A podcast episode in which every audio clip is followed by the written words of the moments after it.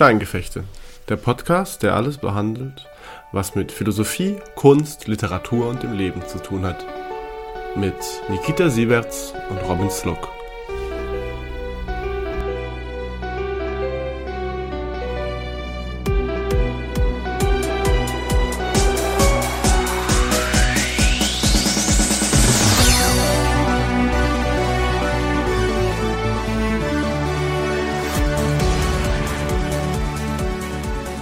Rückkopplungseffekte richtig toll. Rückkopplungseffekte? Was hat das mit Schach zu tun? Ähm, tatsächlich sehr viel. Tatsächlich? Ähm, Schach ist die Metapher fürs Leben. Schach ist eine Metapher für, fürs Leben. Das ist schön. Das ist alles schön schwarz-weiß auf dem Schach. Macht die Welt einfacher. Mein, mein Buch wird auch schwarz und weiß in seinem Titel haben. Ich weiß nicht, was das damit zu tun hat. Ich glaube wenig. Mm, Aber grundsätzlich, grundsätzlich mal die Frage, warum ist Schach eine Metapher für das Leben, Nikita? oh, das ist immer das Problem, wo jetzt gerade mit Bullshit angefangen hat und dann das Gefühl hat, äh, das weiter treiben zu müssen. Aber hier stehe ich nur nicht Armatur und treibe es zum Ende. Äh, Schach ist erstmal eine Metapher fürs Leben, wie viele Dinge eine Metapher fürs Leben sein können. Ich glaube, Metaphern fürs Leben zeichnen sich dadurch aus, dass man sich in ihnen so verlieren kann und ab und zu Analogien entwickeln kann für ähm, wie man sich fühlt, was man vom Leben erwartet, was man eigentlich erhofft. Ich habe einfach ein persönliches, ein persönliches Beispiel zu berichten. Ich hatte in meinem Leben einmal ein offizielles Schachspiel geführt, also mit Elo-Zahlen, und es war ein mega aufregendes Erlebnis. Ich sitze da, es war, es war noch ein kleines Kind, gegen das ich spielte, und er hatte irgendwie so einen Springerzug gemacht und ich schaue diesen Springer einfach satte 10 Minuten einfach an. Und ich überlege natürlich meine Züge, aber diese Springer strahlen so einfach Gefahr aus. Es ist nicht so, dass da irgendwas Konkretes ähm, hätte machen können, aber hatte so eine unangenehme Position, dass ich einfach mich erinnerte, äh, wow, ist jetzt gerade eine bedrohliche Lebenslage. Und ich hatte das Gefühl, dass dieser Springer, der vor mir stand auf dem Schachbrett, meine damalige Lebenserfahrung sehr krass symbolisiert hat. Der, der Springer vor dir auf dem Schachfeld. Quasi diese eine Bewegung oder diese, diese eine Veränderung in deinem Leben, die passiert, bei der du jetzt nicht unbedingt in dem Film bist von wegen, äh, das zerstört jetzt alles, aber es ist eine Veränderung und du schaust dir diese Veränderung an und du merkst, okay, wenn jetzt noch zwei, drei Sachen dazukommen, Mhm. dann könnte ich echt in einer Zwangslage sein. Es ist So, so, Art, ja. so, so zum Beispiel äh, bei mir gerade so, de- deine Lebenslage verändert sich, weil du dein Studium beendest und musst jetzt deine neuen Schritte gehen. Und, und du bist dann quasi und diese, dieses, diese, die, der, der Springer geht einen Schritt nach vorne und sagt dir, okay, du bist kein Student mehr, mach dein eigenes Leben. Und du bist so, ja, kann ich ja prinzipiell machen. Aber wenn ich das jetzt nicht mache und wenn, jetzt noch, wenn ich jetzt noch mit zwei, drei anderen Dingen Pech habe, bin ich plötzlich in einer echt ekelhaften finanziellen Zwangslage. Das ist eine äh, Art und Weise, es zu denken. Bei mir ist es eher so, ich erkläre diese Metapher von Tschechow. Dieser Springer hatte für mich etwas wie, ich gehe in ein fremdes Haus und ich sehe, dass da auf der Wand äh, Eine Pistole hängt. ein, oder ein richtiges fettes Maschinengewehr hängt. Und der Gastgeber ganz freundlich zu mir hingeht und sagt, hallo, willkommen zu Hause. Und es ist so, dass ich bin, ich sehe noch nicht, dass ich jetzt gerade komplett in Gefahr bin, aber wow, dieser Typ hat erstmal ein fettes MG, auf äh, das sehr poliert aussieht, aber seine Wand hängen. Genau, und es steht im Zentrum des, des Raumes. Und kurz zu dieser Metapher von Tschechow. Die funktioniert so. Tschechow hat einmal gesagt, ähm, zu seiner Ökonomie äh, von Geschichten, wenn eine Pistole in einem Raum an der Wand hängt, dann muss sie im Laufe der Erzählung oder des Stückes auch verwendet werden. Sonst kann diese Pistole da nicht hängen, sie wird nicht beschrieben und sie wird auch nicht als Requisite verwendet. Äh, eigentlich ging das Zitat so, wenn, eine, wenn ein Gewehr im ersten Akt an der Wand hängt, dann muss es im dritten Akt schießen. Genau. Also ich meine, Aber du hast es ja der Geist des Zitates war Richtig, so. genau, gerade über den Geist des Zitats gesprochen. Aber ich möchte kurz nochmal auf diese Anfangsfrage Schach als Metapher fürs Leben zurückkommen, weil ich glaube, ich habe es noch nicht ganz so gut erklärt. Nämlich, es gibt manche Tätigkeiten, die wir als Menschen betreiben, die so einen krassen Horizont haben. Damit meine ich, sie haben, sie haben eine unglaublich Fülle an Figuren und je mehr du dich damit beschäftigst, desto mehr hast du das Gefühl, es ist unersättlich. Das heißt, je, äh, ich habe und meine Metapher immer heißt halt BJJ. Je mehr ich Figuren, Submissions, Positions lerne, desto mehr habe ich das Gefühl, ich stehe nur am Anfang und dass ich so vieles noch zu lernen habe. Äh, also das ist der erste Aspekt, den mir, mir bei Schach auch immer auffällt. Egal wie fortschrittlich du bist, alle, mit denen ich gesprochen habe, geben mir das Gefühl, unendlich noch viel zu lernen. Und zweite Sache, dass diese Sachen, die dort auftauchen, diese Figuren, diese Positionen oder diese, hm, diese Strategien, die er versucht durchzubringen, sie haben einen gewissen metaphorischen Wert für das eigene Leben. Genauso wie, ich weiß noch, dass Robin und ich hatten mal so eine Metapher für eine bestimmte Sache, dass Robin gerade in der unteren Mount ist, der wird gerade gemountet und jetzt muss er sich gerade rauskämpfen. Aber es mhm. war so eine, so eine Situation. Und wir haben es damit sehr stark metaphorisiert. Und so ähnlich habe ich immer wieder dieses Gefühl, dass die Art und Weise, wie ich Schach spiele, sie metaphorisiert sehr auch meine Lebensweise. Aber ist das nicht letzten Endes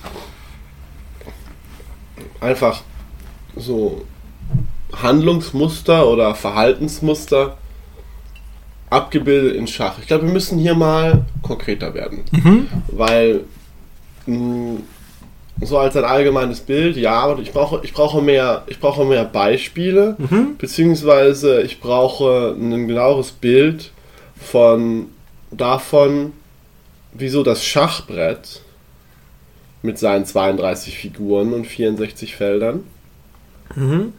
Wieso dieses Schachbrett, mh, hm, wo die Komplexität in diesem Schachbrett liegt. Mhm. Weil auch die Grundsituation des Schachbretts von zwei, man hat zwei Personen, die gegeneinander stehen mhm. äh, und einen intellektuellen Kampf gewinnen wollen, ja. ist ja jetzt auch erstmal nicht so universell. Vielleicht ist sie nur für den Intellektuellen universell. Mhm. Kurze Frage, ist das nicht irgendwie auch eine, eine klassische Sache, also, also eine klassistische Sache? Mhm. Also Schach findet seine Variation in verschiedensten Kulturkreisen auch wieder.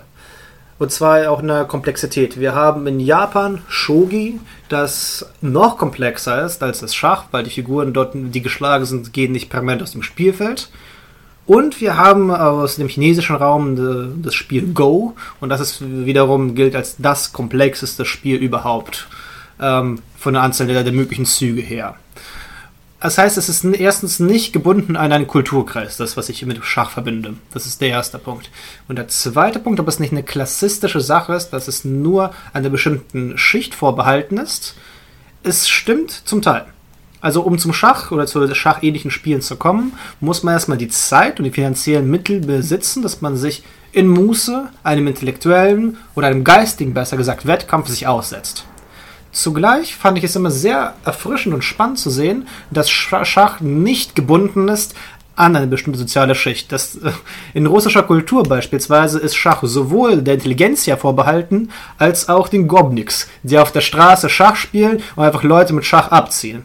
Wir sehen es auch äh, in New York. Wir haben auch diese Leute, die auf der Straße sitzen, mit ihren Schachspielen äh, und äh, die Chess Brablers und sie einfach Leute einfach zuquatschen beim Schachspielen. Also es ist schon ein Phänomen, das nicht an eine Klasse gebunden ist. Ich, ich hatte gerade auch diesen, die, dieses intuitive Verständnis davon. Es ist irgendwas sehr Menschliches in diesen Spielen. Ich war letztes Jahr im September auf der Biennale in Venedig und da waren 17 menschliche Spiele ausgestellt. Mhm. Und eins von diesen Spielen war, das war irgendwo in Afrika, das waren Kinder, die in, in, in einer gewissen Strategie Steine in ein Loch gelegt haben. Mhm. Gegen, quasi gegeneinander Steine in ein Loch gelegt und es gab gewisse Regeln, mhm. dazu, wie viele Steine in einem Loch sein durften und so weiter und so fort. Und es gibt etwas an dieser Situation, was erstaunlich universell ist, mhm. dass zwei Menschen sich gegenüber sitzen mhm. und, und einen Konflikt mhm. vermittelt über Spielsteine austragen. Ja. Da, das ist etwas, das erstaunlich kulturell universell zu sein scheint. Und von, unabhängig von Klassen. Mhm. Also ich meine, so Vorformen davon gibt es sind auch schon im, in Griechenland und im alten Rom Ja, beschrieben ja. zum Beispiel. Und ich Die denke Mühle. immer an diese, was? Die Mühle. Die Mühle. Und ich denke an diese Beschreibungen des Schachspiels, die zum Beispiel Gabriel Garcia Marquez gibt in äh, Die Liebe in den Zeiten der Cholera und in anderen Romanen von ihm, wo, wo es auch so ein sehr so eine sehr, sehr wichtige Sache ist. So eine sehr wichtige Sache, die die Menschen machen, die zueinander gehen und Schachfreunde sind und dieser Leidenschaft, gegeneinander Schach zu spielen, erliegen. Dieser Gesch- was, genau, und jetzt beschreib mal bitte, woher kommt das? Oder woher, woher würdest du intuitiv sagen, dass das kommt? Mhm. Ich glaube, es hat etwas unglaublich Freundschaftliches und Wertschätzendes, mit einem Menschen in einen, in einen Kampf zu treten, der aber wirklich nicht dadurch sich definiert, dass man mehr physische Stärke hat oder mehr physische Erfahrung. Es ist wirklich bis zum gewissen Grad deine geistige Leistung. Und wir Menschen haben uns eine sehr lange Zeit über geistige Leistung auch definiert. Und das Wir verlieren uns immer noch. ja, halt mit ChatGPT und den ganzen anderen Sachen, das ist äh, irgendwie muss das einfach eine Veränderung stattfinden mit über diese Selbstdefinition. Aber nochmal zurück zum Schach. Ich glaube, dass es auch damit zusammenhängt, dass hier vor diesem Schachspiel werden alle Unterschiede fallen gelassen. Hier bist du nicht mehr, hier haben wir eine Professorin hier haben wir einen Tagelöhner. Hier haben wir ein Kind und hier haben wir noch einen alten Waisen. Vor dem Schachspiel sind alle gleich. Es ist so eine Idee von, jetzt werden wir es einfach hier lösen, auf diesem Schachspiel. Und alles andere, wer du eigentlich bist, macht keinen Unterschied. In meinem Schachclub, wo ich gewesen war, in Wuppertal, da gab es Leute, also ich habe mich mit einem angefreundet, der hat sein ganzes Leben äh, als, Schlacht, am, als Schlachter gearbeitet, hat er so sein, war ein Fleischer. Und da gab es aber neben ihm, so einer seiner besten Kumpels war ein Hochschuldozent. Und ich fand einfach diese Art des Zusammenkommens und beide grübeln so einem Schachspiel, versuchen beide mir verschiedene Sachen beizubringen, hat etwas extremes Demokratisches, Kameradschaftliches. Man hat ein Projekt, auf das man sich fokussiert. Und das ist, glaube ich, die erste Komponente. Und zweite Komponente ist wirklich dieser Wettkampf. Man möchte den anderen überwältigen. Man möchte besser sein. Und man möchte nicht aufgrund irgendwelcher unfairer Tricks. Ich glaube, das ist auch eine sehr wichtige Komponente beim Schach. Du hast das Gefühl, es ist absolut fair. Wenn du verlierst, es ist deine Schuld. Du kannst es nicht auf an- andere Leute schieben. Meistens hast du genug Zeit wenn du, wie soll ich sagen, anständige Partien von äh, jeder anderthalb Stunden Nachdenkzeit hat. Oder du, also es geht, d- es geht um dich. Das ist deine Agency. Du bist der große Feldherr, der jetzt gerade in der Lage ist, deine ganze Armeen zu befähigen. Ich glaube, es ist einerseits als Fantasie extrem spannend, dieses Feldherrentum. Ich bewege hier die Armeen. Und natürlich ist es extrem spannend als ähm, ich habe einen anderen Opponent, also mein Gegner vor mir und es geht jetzt gerade an meine List, drücke, ihn fertig zu machen. Genau, aber wie, also es ist aber immer noch, Lebenssituationen sind ja meistens nicht unbedingt Gegnerschaftssituationen. Manchmal vielleicht, aber nicht unbedingt immer. Warum ist das ein Symbol für das ganze Leben? Oder welche Lebenssituationen sind da wiedergespiegelt? Ist es wirklich das Ganze oder sind es nur diese Konflikt- und Herausforderungssituationen? Also, beziehungsweise, mh, was meinst du? Was meinst du mit dieser Metapher? Oder ist sie überhaupt so stark? Beziehungsweise, selbst wenn sie scheitern würde, wäre das ja überhaupt kein Problem. Worum es gehen würde, wäre zu sagen, was ist in diesem Spiel oder was ist das Besondere an diesem Spiel? Ich glaube, ich würde natürlich es nicht so weit gehen, dass im Schach das ganze Leben sichtbar wird. Es ist schon eine bestimmte Art und Weise des Konflikts, die im Schach sichtbar wird. Und zugleich auch die Art und Weise, wie man Konflikte auch löst. Es gibt Schachspieler, die sehr aggressiv spielen, bis hin zum Unfairness. Also äh, man kann in Schach auch sehr unter der Gürtellinie spielen. Jedenfalls am Anfang. Das ist, ähm, dann regt man sich nur darüber auf, bis man gelernt hat, dagegen zu opponieren. Oder man kann extremst nachdenklich spielen, sehr po- strategisch, positionell. Ähm, man könnte schon fast sagen, sehr altherrenmäßig. Ähm, ich glaube, was mir da sehr gefällt, ist, dass da auch sehr großer Charakterzug reingebracht werden kann. Du hast äh, so, du kann, du hast die Möglichkeit, dein Schachspiel mit deinem Charakter zu versöhnen. Ist das geht so komisch vorher ausgedrückt oder soll ich ein bisschen mehr drauf eingehen? Da, das kann man so ein bisschen, also ich könnte ein paar Beispiele nennen. So. Aha. So, ich weiß zum Beispiel, dass äh, wenn ich gegen die Kita Schach gespielt habe, war es oft so, dass er er hat immer, er hat früher sehr viele sehr aggressive und, und ein bisschen tollkühne Moves gebracht, die ihn manchmal in die Bredouille brachten, manchmal, manchmal auch aus ihr raus. So, er, bei ihm, seine, seine, seine Bewegungen waren immer sehr flashy und laut. Mhm. Sie, mussten, sie, mussten, sie mussten etwas Besonderes sein. Man nennt das übrigens auch das romantische Schachspielen. Das romantische Ja. Schachspielen. Genau, er musste eine Geschichte auch ein bisschen damit erzählen. Ich selber war nie so ein großer Schachspieler. Aber ich habe auch immer wieder äh, festgestellt, dass ich so eine bestimmte, dass, dass ich so, ein, so eine bestimmte Weise hatte, meine, meine Ideen aufs Schachbrett zu bringen. So, ich, ich konnte zum Beispiel sehen, dass meine spezifische Art und Weise zu zögern Hm. manchmal auch auf dem, auf dem Schachbrett aufgetreten ist. Dass ich oft eine Figur entwickelt habe in eine bestimmte Richtung und dann gedacht habe, hm, und dann, dann hat, hat sich da ein Weg, dann hat sich da ein Weg angedeutet Mhm. und dann wollte ich eine Wolte schlagen und in eine ganz andere Richtung gehen. Spannend. Also ich habe auch ein Beispiel. Ich spiele, bei, wenn ich weiß spiele, spiele ich immer The King's Gambit. Und das gilt als einer der sehr aggressivsten und auch zugleich als unvorhergesehensten äh, Debüts. Es ist äh, auf dem höchsten Schachniveau ist es nahezu widerlegt. Also auf dem höchsten Niveau wird man es sehr selten finden. Aber so, aber es kann man immer noch sehr gut spielen. Und das, da kommen unglaublich verrückte Partien dabei zustande. Ähm, also, und das ist das, was ich mir irgendwie angeeignet habe als, äh, als Eröffnung. Und die spiele ich auch sehr gerne. Ich finde, es entspricht auch meinem Charakter sehr stark, dass ich von Anfang an möchte ich sehen, dass etwas ganz besonders läuft, ganz unvorhergesehen, dass die ganzen, äh, die ganzen normale Aufbauen, Aufbauten werden von vornherein unterbunden und alle müssen von vornherein improvisieren. Quasi, das, das, ist wen, das Spielen ist weniger ein Abklopfen bekannter Schritte, sondern es ist von Anfang an chancelé, ein, von, an, von Anfang an ein Schwanken, Schwanken über leerem Grund. Schon, schon ziemlich so. Und so andere Leute, mit denen ich Verein damals gespielt habe, sie waren so Fan von äh, Kings Indian. Äh, das ist, äh, sind Sachen, die man eigentlich schon auch ganz am Anfang für über zwölf Züge lernen sollte. Man versteht, wie, man, wie sie zu laufen haben. Aber sie bringen dann irgendwann später sehr krasse Komplexität rein. Also das heißt, du, äh, die andere Version, die ich auch sehr stark respektiere, nur leider sehr schlecht beherrsche, ist, ähm, du baust erstmal so ein Spiel auf mit 12, 16 Züge und danach beginnt das ganze crazy, die ganze Craziness. Äh, ich habe das Gefühl, ich komme nicht bis dahin. Ich möchte sofort das haben.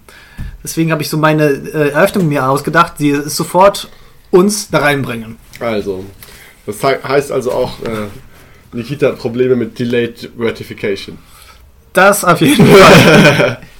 ähm, ich glaube, was ich persönlich daran sehr spannend finde, ist, dass ich ich muss nicht diese Eröffnung spielen, aber äh, es fühlt sich ganz natürlich an, sie zu spielen. So zu spielen, ja. Es, äh, natürlich habe ich sie auch so oft gespielt, seit zwei Jahren, das ist meine Lieblingseröffnung für Weiß. Aber ähm, die anderen fühlen sich nicht nur deswegen nicht so gut an, weil sie schon alt sind für mich, sondern auch, weil sie nicht ganz meinem Stil entsprechen. Ich glaube, die, die Öffnung, die mir immer am meisten gefallen hat, von allen, die ich kenne, ich kenne nicht so viele, deswegen kann ich mich da sozusagen aufgrund fehlender Kenntnis ist mein Schachcharakter nicht so entwickelt. Aber das, was ich am liebsten gespielt habe, war immer Fianchetto. Oh ja.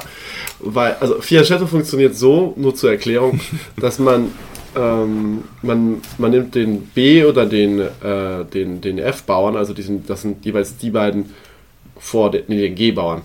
Das sind jeweils die beiden, die sind äh, quasi fast ganz außen, die beiden vor, also die beiden neben den Bauern ganz außen.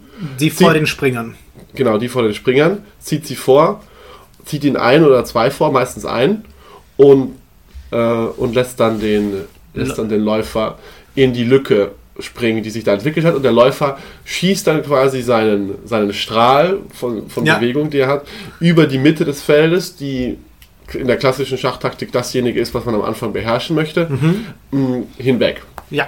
Und das kann man auch doppelt spielen, dass man das von beiden Seiten macht. Dass man dieses doppelte Kreuz aufmacht. Und was ich an diesem Spielzug so mochte, war die Idee von der Peripherie das Zentrum zu beherrschen. Oh, das klingt so nach Tierrauben. Tatsächlich? ja. Das musst du erläutern. Äh, Es klingt, ähm, man muss sich ganz lange anpirschen an eine Sache und sie dann überwältigen, aber dann ganz. So habe ich das Gefühl. So du, man, man, man positioniert sich erstmal richtig und dann zieht man sie aber durch und hält die Stellung auch dort. Man muss auch nicht gleich losschießen als Läufer. Man kann erstmal auch warten, bis man da ähm, lossprintet. Das stimmt. Das ist so eine sehr klassische Strategie in meinem Leben von, für alle Dinge, die ich tue, oder für sehr viele, nicht für alle, aber für sehr viele Dinge, die ich tue, ist, dass ich versuche, Schritt für Schritt für Schritt also, so positionelle Vorteile aufzubauen, ohne das Feld zu betreten. Mhm. Und, also beziehungsweise ohne das Feld signifikant zu betreten. So sozusagen für Personen, manchmal habe ich die Tendenz, sie so ein wenig zu umgarnen und zu umstellen. und für, für Aufgaben, äh, bei, bei Aufgaben habe ich die Tendenz, mh, eine, eine sehr ausführliche Vorbereitung, nicht, nicht unbedingt Vorbereitung zu treffen, aber eine sehr ausführliche Grundidee von dem, was am Ende dabei herauskommen soll, zu entwickeln und dann diese Grundidee mit Taktik und Taktik und Taktik zu umstellen, bis ich dann meinen Move machen kann. Ich glaube, es ist auch gar nicht notwendig, dass es auch wirklich so einem entspricht. Ich glaube, das Spannende ist mhm. eher, dass sich wiederentdecken. Stimmt, stimmt, weil das ist auch nur ein Aspekt, weil ich muss ja auch feststellen, viele meiner Handlungen sind da nicht drin aufgehoben und auch viele deiner Handlungen sind in diesem Aspekt ja. nicht aufgehoben. Man kann, so, man kann sozusagen Aspekte seiner selbst an einem Spiel kristallisieren. Mm, eine Sache, die ich kurz zu dieser, ja. dieser Fianchetto-Strategie sagen möchte, es gibt auch eine schöne Art und Weise, wie, diese, wie sie immer wieder scheitert. Ja, das stimmt auch. Mm, sie scheitert nämlich, wenn man, wenn man, wenn man aufbaut und umkreist und sich auf diesen einen Punkt fokussiert, aber die andere Person währenddessen äh, eine Flanke bei dir entdeckt, dein Gegner eine Flanke bei dir entdeckt oder einfach andere Sachen macht, die die Grundsituation so sehr verändern, dass die Stärke, die du an einer Stelle aufbaust, plötzlich gar keine Rolle mehr hat, mhm. weil du an einer anderen Stelle so angreifbar bist, dass dass du dort überwältigt wirst. Und dieser, dieser, dieser intensive Fokus auf, die, mhm. auf diese Mitte, die du beherrschen willst und auf, diese, auf dieses eine Ziel, das du da hast, lässt dich, lässt dich an anderer Stelle, lässt dich an anderer Stelle angreifbar und lässt deine Flanke offen. Ja, auf jeden Fall. Es hat auch, äh, du siehst auch, wo deine Nachteile sind, wenn du so spielst. Ich glaube, was mich auch sehr fasziniert, ist, dass man auch seine bis zu gewissen Grad charakterlichen Monkey oder also Manko sehen kann. Mhm. Ich weiß, dass ich, äh, ich war jetzt gerade letzte Woche auf der Fusion gewesen, da gab es so ein spontanes Schachspiel, das ich geführt habe mit jemandem. Und äh, der Witz war, ich war, wir haben schon gespürt, dass ich ihm überlegen bin. Und, ah, und es kam sofort so eine Sache rein, ich, habe, ich wusste schon immer, dass ich daran arbeiten muss. Aber ich war ein bisschen betrunken und ich habe da nicht dran gedacht. Es ist eine Sache, einen Vorteil zu erringen, eine ganz andere Sache ist es, den Vorteil nach Hause zu bringen. Also komplett verschiedene Sachen. Sehr, sehr wahr. In, in vielen, in vielen, in, in vielen Dingen auch. Und ja. ich sehe auch schon, wie ich einfach den Vorteil erringe und ich zertrümmere seine Stellung. Und, ähm, und ich werde übermütig. Ich weiß, dass ich jetzt gerade, er denkt jetzt sehr besorgt über seine Züge nach, aber ich ziehe da in, innerhalb von drei Sekunden Nachdenkzeit. Mhm. Und währenddessen sitzt noch meine Freundin da und ich mache noch mit ihr rum. Und ich, ich sehe schon, wie das alles zu Ende gehen wird. Und dann, und dann passiert so ein Punkt, wo ich denke, matt. Und dann übersehe ich einfach so ganz klassisch einen Springer. Und ich habe mich, und da hat einfach mal eine Dame gekrallt. Und ich war dann mit äh, sechs oder fünf Punkten lag ich dann zurück. Und ich hatte nicht mehr so viele Figuren, mit denen ich rumspielen konnte. Und ich habe verstanden, ich verliere. Ich verliere komplett. Und es hat sich so schrecklich angefühlt. Und darauf will ich nur hinaus, es ist tatsächlich eine meiner Probleme, dass ich Sachen, wenn ich Sache jetzt gerade am Gewinnen bin, dann muss, dann bin ich derjenige, der es unbedingt noch in den Sand setzen muss. Dann bin ich der, auf mich ist Verlass. Da, da werde ich irgendwas noch machen und werde es nicht hinkriegen. Genau, aber das ist, glaube ich, etwas, was du ändern, ändern kannst. Du kannst ja nur einfach, das ist ja auch einfach so, letzten Endes, wenn man sich das vorstellt, wenn man sich so Verhaltensweisen wie eine Brücke vorstellt. Ja. Quasi man baut quasi eine Brücke über dieses Schachspiel. Und so, du hast deine erste fulminante Eröffnung, die, mhm. wo, wo du sagen musst, okay, diese fulminante Eröffnung wirst du irgendwann aufgeben müssen, wenn du auf einem Level bist, wo alle Leute diese fulminante Eröffnung so weit durchhalten können, bis sie, bis sie eben strategisch verloren hat. Ja. Was ja das Problem mit dem Königsgambit ist. Ja. Das stimmt. Und ähm, aber du hast, du hast zumindest die starke Öffnung, den, den, den, den starken und besonderen Weg. Mhm. Und du gehst dann diesen Weg und du hast dann auch sehr oft viel Erfolg mit diesem Weg. Mm, Dein Problem ist quasi das Vorspringen in den Sieg. Ja. Du stimmt. gehst davon aus, schon gewonnen zu haben, obwohl du noch lange nicht gewonnen hast. Ja. Und aber da reicht es ja eigentlich auch nur diesen einfach nur sehr bewusst das zu trainieren und zu sagen, okay, ich in diesen Sekunden zu sagen, in diesen Momenten zu sagen, ich, ich, habe das Gefühl jetzt zu gewinnen, aber ich kann mich sehr gut daran erinnern, wie es war, das Gefühl zu haben zu gewinnen, sich darauf auszuruhen und dann überwältigt zu werden. Und dann kann man sagen, okay, an dieser Stelle, an dieser Stelle hat mir das Schachspiel etwas beigebracht. So, okay. Wenn ich gerade Oberwasser habe, dann muss ich mir hundertmal mehr Mühe geben.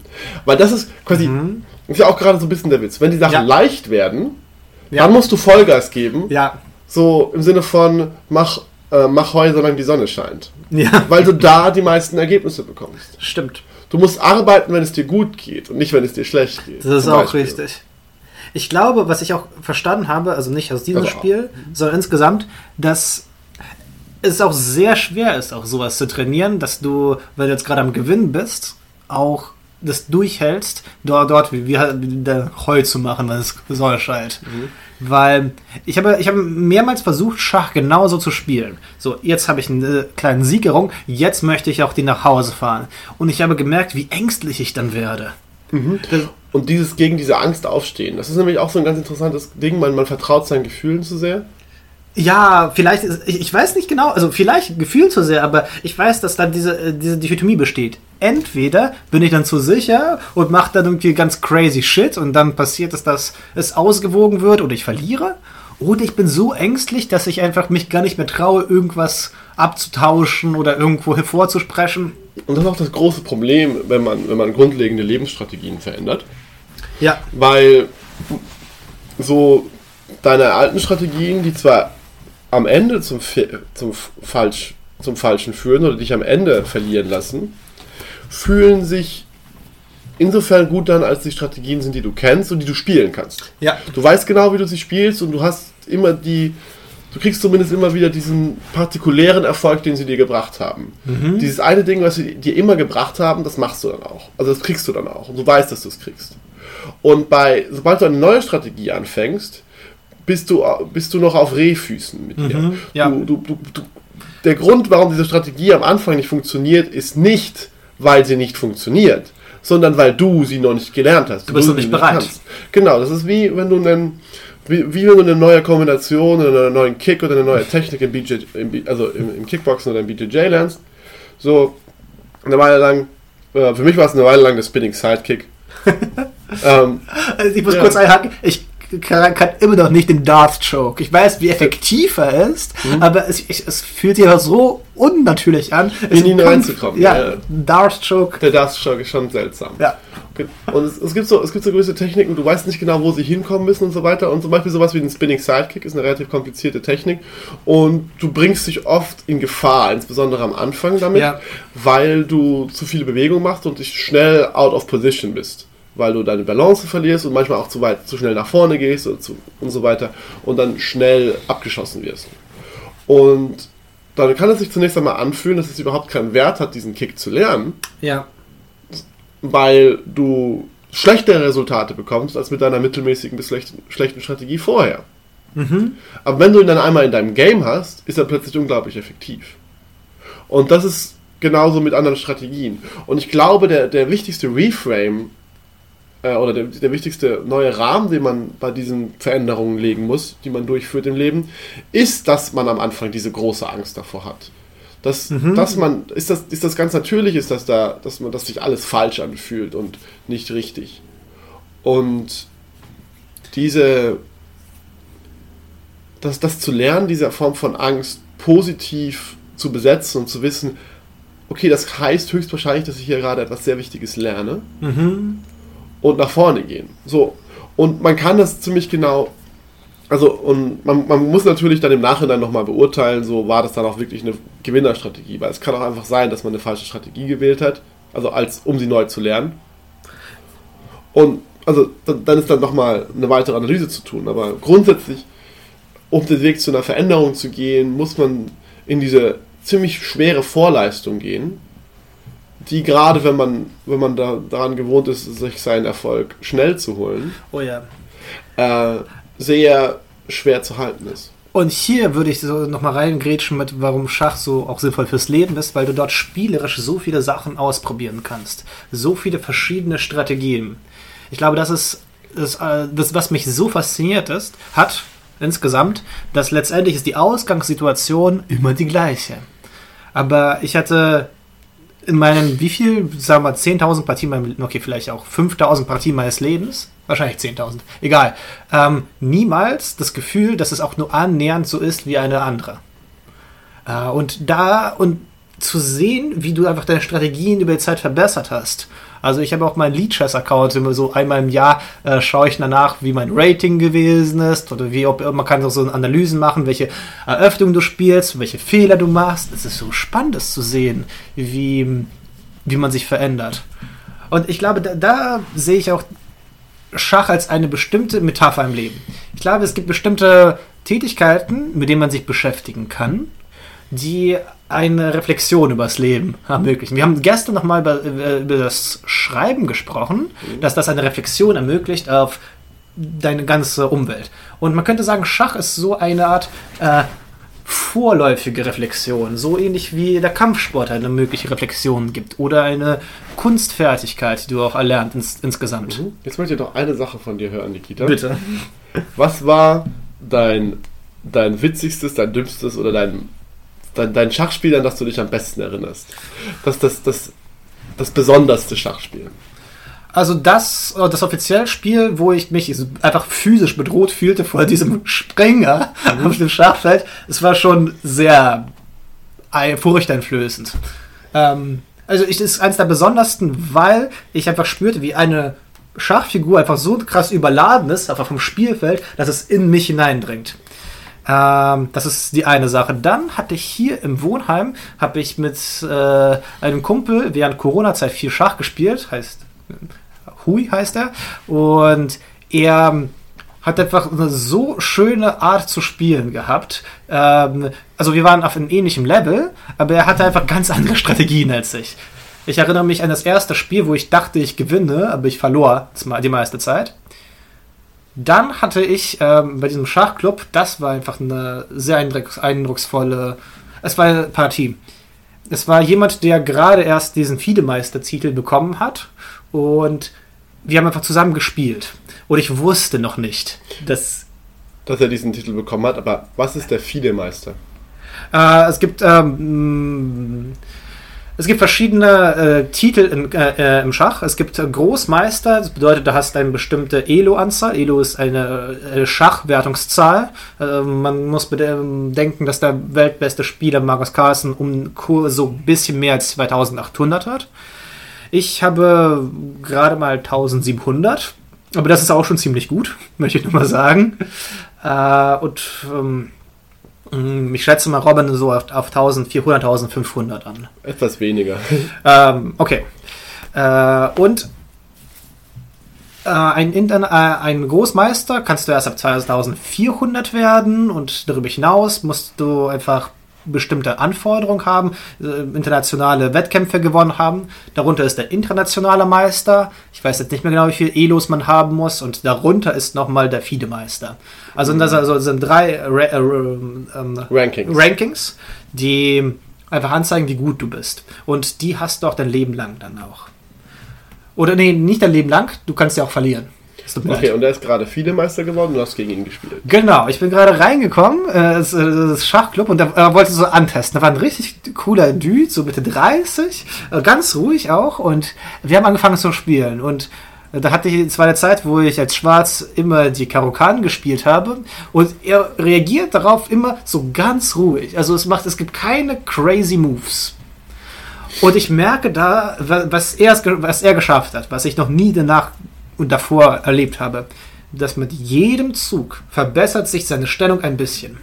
Ein ganz bisschen. Ah, Oh. dieses, dieses, dieses Ding, wenn so Menschen so wie so eine Lawine werden. Sie Ja. bauen auf und bauen auf und bauen auf und bauen auf und die Welle kommt. Die Flut kommt. Und das Spannende ist, ich, ich glaube, er hätte mich auch schon irgendwie so, also er hätte auch so einem Vorteil erringen können, nicht sehr lange, nach dem Anfang des Spiels. Und er hat einfach nicht diesen Vorteil sich erringen wollen. Er wollte einfach nur Schritt für Schritt aufbauen. Und es war irgendwie, glaube ich, so ab so 20. Zug habe ich verstanden, dass mir die Züge ausgegangen sind. Es gab einfach keine sinnvollen Züge, die ich hätte machen können. Und das fand ich, ne- wir haben danach die Partie analysiert, hat sie natürlich aus dem Kopf nochmal wiederherstellen können, hatten mir nochmal das kommentiert. Das hat mir sehr viel zu denken gegeben, weil er meinte, äh, dass heutzutage trainieren viele Leute einfach ihre Taktiken. Taktiken im Schach bedeutet, du siehst Kombinationen. Also wenn ich jetzt gerade fünf Züge mache, gewinne ich eine Figur. Und er meint, es ist schon gut, Taktiken zu trainieren. Aber, und das war, okay, wo, wo ich so viel angefangen habe, darüber nachzudenken, eigentlich können wir Taktiken vergessen, weil alle Computer werden uns besiegen in Taktiken. Taktiken sind Computer uns haushoch überlegen. Aber wir Menschen haben eine Chance gegen Computer, dadurch, dass wir strategisch spielen. Das bedeutet, wir verbessern unsere äh, Position immer, äh, immer so langfristig gesehen. Also wir versuchen die Türme zu kombinieren, wir versuchen zu rochieren, wir äh, versuchen das Fianchetto reinzubringen. Also es ist so Positional Game. Und das, er meinte, er, er trainiert es ausschließlich, weil er meint, dass das jetzt gerade auch das Schöne am Schach ist. Es ist nicht die Kombination durchbringen, es ist nicht, das, äh, nicht so eine taktische Aufgabe lösen. Es ist so, dass du das so aufstellst, dass du am Ende ein besseres Ergebnis bekommst. Es ist, Die, die- quasi diese allgemeine Vorbereitung. genau. Die, diese allgemeine Stärke aufzubauen. Im Gegensatz zu, okay, wenn ich jetzt die zwei hier kombiniere, dann komme ich Ja. hier und hier raus. Oh, so dieses Lokale versus das Globale. Finde ich gut gesagt. Es ist, Das ist, Er ja. hat sehr global gespielt und ich glaube, es hat mich auch sehr beeindruckt, weil er meinte, dass es einfach super schwer zu lernen ist. Das ist eine Taktik, kannst du einfach super einfach lernen, aber Strategien, aber als Beispiel, wenn ihr online spielt, da könnt ihr danach immer einfach nochmal so ein Schachprogramm drüber laufen lassen und das sagt euch genau, wo ihr einen Fehler gemacht habt, aus taktischer Sicht. Aber es äh, sehr wenig Programme sind in der Lage dazu, wirklich euch strategische Tipps zu geben. Vor allem, weil sie immer eine Begründung erfordern. Was wäre denn zum Beispiel ein strategischer Move im Schachspiel? Ähm, also man muss tatsächlich immer, hm, lass mich kurz überlegen, ob ich ein gutes Beispiel finde. Es sind tatsächlich strategische Moves, zeichnen sich dadurch aus, dass sie äh, Figuren in globale Positionen bringen. Dass du, dass ein Zug gleichzeitig als fünf verschiedene Zwecken dient. Äh, eher, ähm, das heißt, einerseits entwickelst du eine Figur. Gleichzeitig ermöglichst du andere Figur mit diesem Figur, äh, mit diesem Zug rauszugehen. Gleichzeitig unterstützt du mit diesem Zug eine dritte Figur. Und gleichzeitig, Bereitest du mit der Figur, die du entwickelt hast, noch einen Angriff vor? genau, bereite ich noch einen möglichen Angriff vor. Und dann bereite ich auch noch vor, dass ich diese Figur auch noch verbinden werde können mit einer anderen Figur. Also es sind, es sind so eine Verteilungspunkte. Das heißt, du weißt noch nicht genau, welchen dieser Zwecke du, du wirklich annehmen wirst. Militärisch gesehen würdest du sagen, du baust dein Hinterland aus und äh, kümmerst dich gar nicht so stark darum, direkt Vollgas mit den Panzern über Frankreich zu fahren. Ah, geil. Aber tatsächlich, so ungefähr sollte man sich verstehen. Und es ist auch wirklich, ich glaube, es dauert irgendwann, aber irgendwann entwickelt man so einen Sinn für die Schönheit des Schachs. Und das ist das, was ich, was wirklich ein schönes Spielen ist. Es ist nicht schön, also es ist eindrucksvoll, wenn du eine Kombination aus zehn Zügen zeigen kannst. Das ist eindrucksvoll, aber es ist nicht unbedingt schön.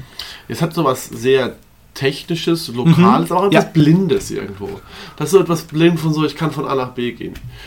Äh, kurzes Ding noch drin zur spezifischen Psychologie des Schachspiels gibt es natürlich die beiden sehr bekannten Romane. Der eine bekannter als der andere. Jeder kennt die Schachnovelle in Deutschland, wenn man sie oft in der Schule liest. Gutes Buch, um viel über Schach zu lernen. Zweites Buch, also über die Psychologie des dahinter. Und zweites Buch, das sehr interessant ist, ist Luschins Verteidigung von Wladimir Nabokov. Sein zweiter Roman, glaube ich. Auch ein sehr, sehr schönes Buch, wo sehr viele versteckte Dinge drin sind. Ja. Dort macht jemand in Lugins Verteidigung, macht jemand, äh, ne, Lugin erklärt wirklich Schach zu seinem Leben. Und dann verschwimmt es auch wirklich mit seinem Leben. Und dann kann er seine Frau irgendwann nicht von Schachfiguren unterscheiden. Oder die Schwiegermutter. Die Schwiegermutter ist sozusagen das drohende Pferd. Gut, ich glaube, wir können hier einhaken und Schluss machen. Ähm, ja, kurz nur eine Sache. Bei der Schachnovelle bei Stefan Zweig sieht man auch wirklich diesen Unterschied zwischen einem vollkommenen taktischen Spieler und einem vollkommenen strategischen Spieler. Äh, dort wird diese Dichotomie aufgemacht von Stefan Zweig. Das hat auch so ein bisschen Metaphysik des Schachs.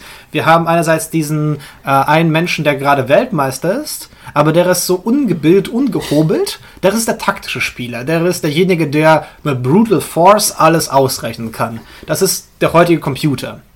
Und dem hingegen wird ein anderer Mensch äh, entgegengestellt, der Schach zu seiner Lebensaufgabe, oder nicht zu seiner Lebensaufgabe, der ist besessen vom Schach und sieht die Schönheit, die Grazie darin und der gewinnt am Ende gegen den taktischen, aber geht daran verrückt, weswegen der taktische im Leben gewinnt, aber der strategische der wahre Schachspieler ist. also schon ein bisschen kitschig, aber seit wann ist Kitsch was Verbotenes? Gut, damit einen schönen Abend.